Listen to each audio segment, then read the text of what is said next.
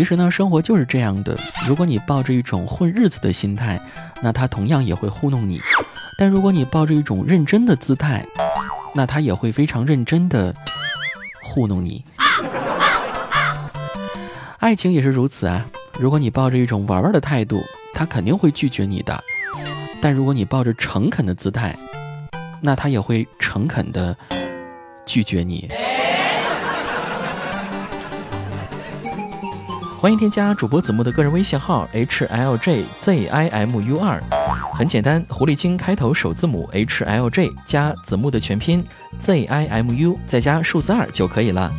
哎，又是狐狸精又是二的，是不是跟我很搭呢？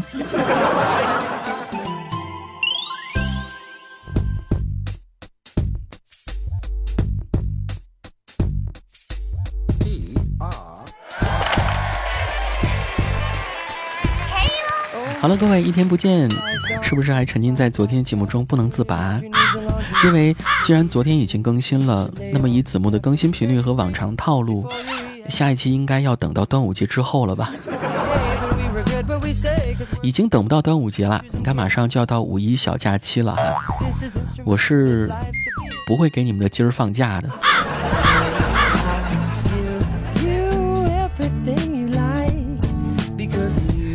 其实呢，从这周天开始，一直到下周二这三天的时间，都属于法定的节假日吧。然后，如果你能够把下周三、周四周五这三天的假日给请下来的话，再加上下周末的两天，可以足足休上八天呢，还算是一个很不错的选择，对吧？可以带着自己的男朋友或者女朋友出去玩啊，彼此之间增进感情。不过最近啊，杰克就非常的郁闷了。他老早之前就订好了五一旅游的大床房，但是女朋友非要订标间儿。今天杰克还跟我吐槽呢，我跟他又不是没在一起睡过，干嘛这一次就要跟我分的那么清楚呢？嗯，是不是你女朋友她她被你扎怕了呢？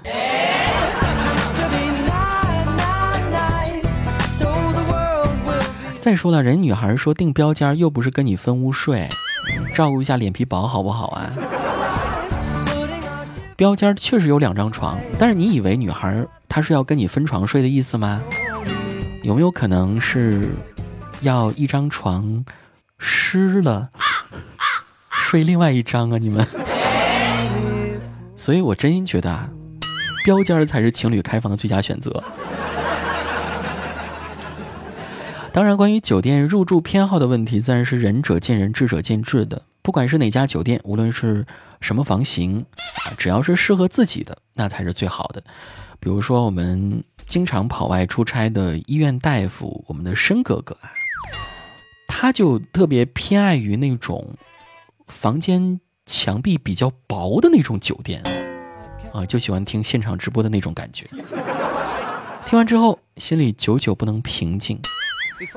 据说呢，后来申哥哥还有一个习惯，就是在每次住宿的时候啊，要把他的听诊器给拿出来，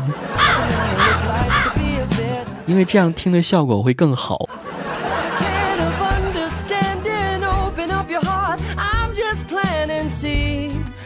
在这里也不得不感叹一下，现在的医学技术和医疗条件啊都非常的发达。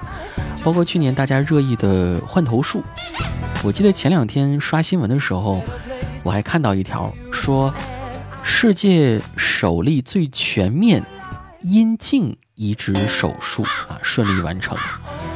据悉呢，患者是一名美国受伤的士兵，他在医院经历了十四个小时之后，成功接受了阴茎和阴囊移植，而现在他已经可以四处走动，马上就可以出院了。哎呀，这个手术了不得呀！子木觉得，这次手术的成功，正是宣告着“机不可失，失不再来”的时代已经彻底结束了。当然啊，关于这个手术呢，我觉得这个术后的问题的关键，还是在于能不能用，扛不扛用，结不结实的问题，是吧？你说万一以后……他在做活塞运动的途中，说这东西掉下来那可咋整啊？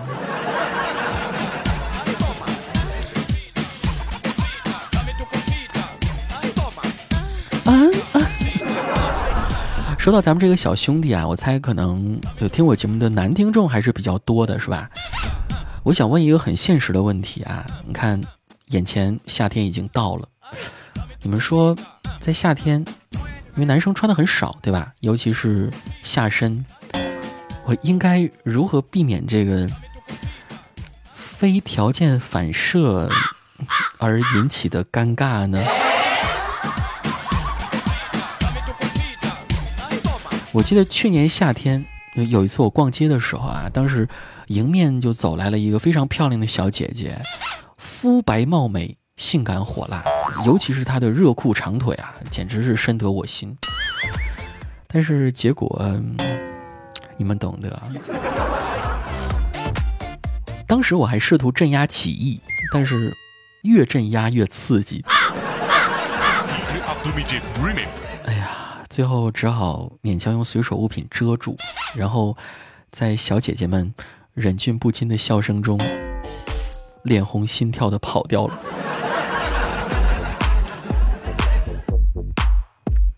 就这个问题啊，求大家帮助，可以打在评论区，也可以微信私聊我。那杰克我肯定是指望不上他了。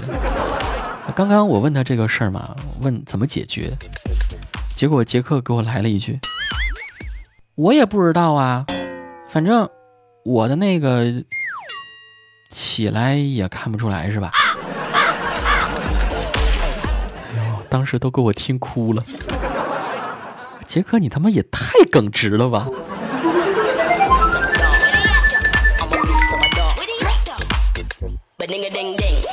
其实呢，杰克这个耿直的品性，从平时跟他微信聊天就能分析得出来。你们别看他。人高马大的外形，但是在生活中属于非常腼腆害羞的，就连微信聊天反驳别人不认同对方的时候，都习惯性的加上一个捂脸笑或者笑哭的表情。据说这样可以非常有效的缓解尴尬的气氛。组织不好语言的话，也可以配合表情包啊，因为这样可以显得非常的客气和随和。我记得前两天吧，我看到一个自媒体推送了一篇文章哈，叫做《九零后微信聊天潜规则》的文章，其中一条就和杰克的做法不谋而合啊。那至于其他的潜规则，呃，我知道正在听节目的大家九零后和零零后也居多，那下面呢，我就跟大家来分享几条哈，是否赞同可以打在评论区当中，我们大家一起交流。第一条。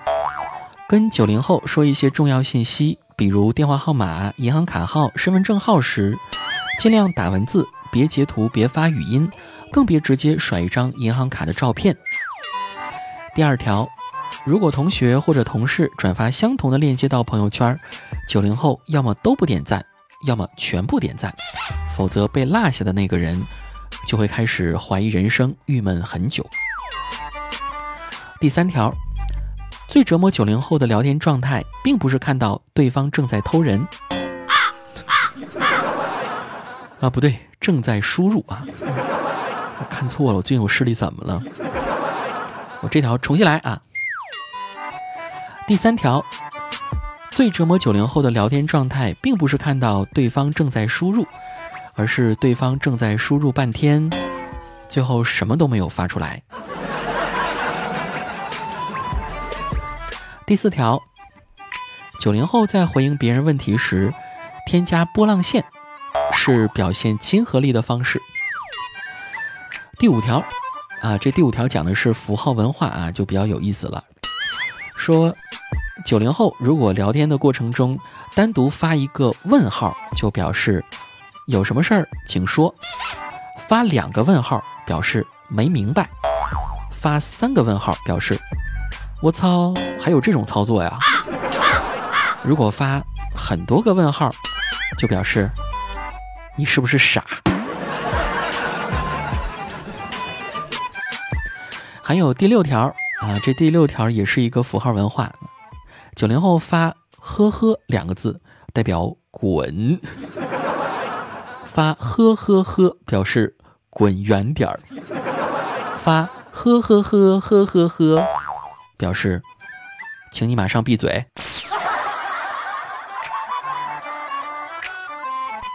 如果发的是呵呵呵呵呵呵呵呵呵呵呵呵呵呵呵呵，很多个呵，意味着我要拉黑你。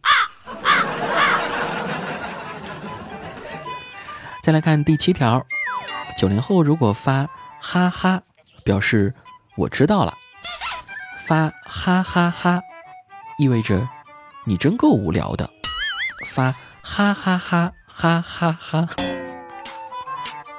表示尴尬不失礼貌的微笑。如果发哈哈哈哈哈哈哈哈哈哈，好多个哈，意味着。我真的笑出了猪叫声，我没骗你啊！所以我总结一下，就是说，呃，区别真笑还是假笑的关键，就在于这个哈的长度。说到这儿，我给大家表演一个魔术，这魔术叫笑里藏刀，哈 刀，刀。啊，继续来看潜规则第八条。如果九零后说晚安去洗澡了，那意思就是说我不想跟你再聊了，我求你别再跟我瞎聊了，我要接着玩手机了。还有最后一条，跟九零后聊天，不要突然问一句在不在，请直接说出是什么事情，这样我才好决定自己到底在不在嘛。就最后这一条，我觉得真的特别特别的扎心呐！不瞒大家，我现在一看到那些就不太常联系的人给我发一句“在不在”，我就非常心虚。你说你单独发这三个字，也不说具体什么事儿，我怎么回呀？我要是不回吧，万一是请我吃饭的，那我不就亏了吗？你说我要是回吧？万一对方结婚啥的，我不是又亏了吗？所以这个问题确实非常的纠结啊。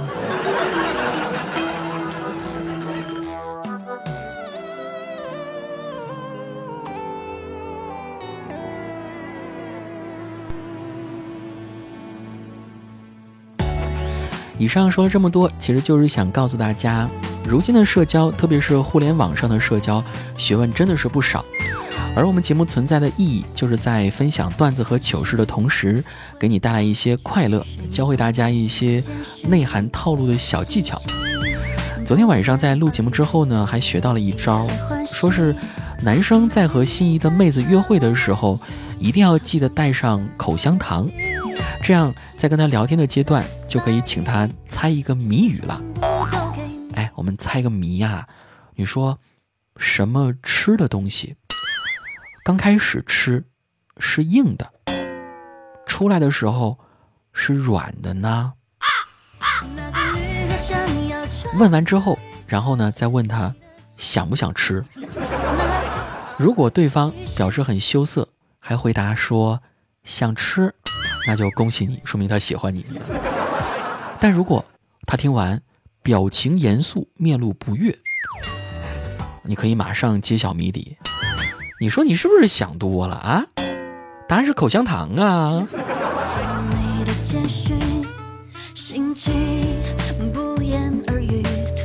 我今天下午上班，按照上面的套路跟一个女同事就尝试了一下，结果呢，这个女孩没听懂，反倒是隔壁桌一个男的听懂了，还跟我说他要吃。为什么我的周围？遍地飘零，琳琅满目。哎，不知不觉又毁了两个成语嘛。怪不得现在市面上有那些肛肠科医院的生意那么火爆啊。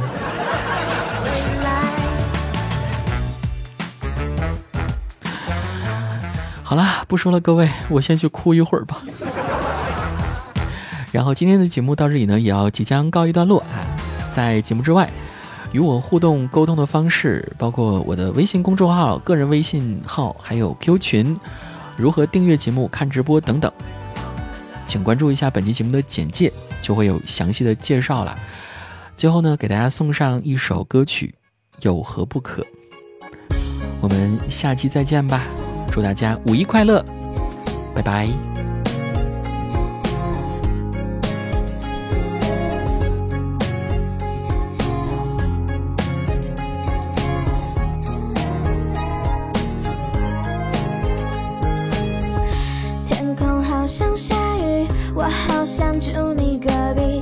站在你家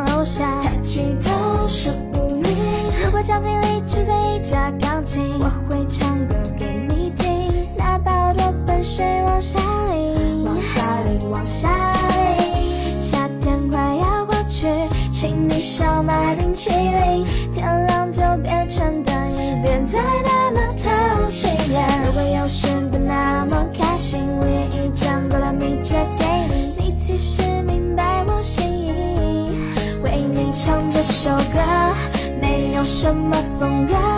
它仅仅代表着我想给你快乐，为你解冻冰河，为你做一只扑火的飞蛾。没有什么事情是不值得，为你唱这首歌。没有什么风格，它仅仅代表着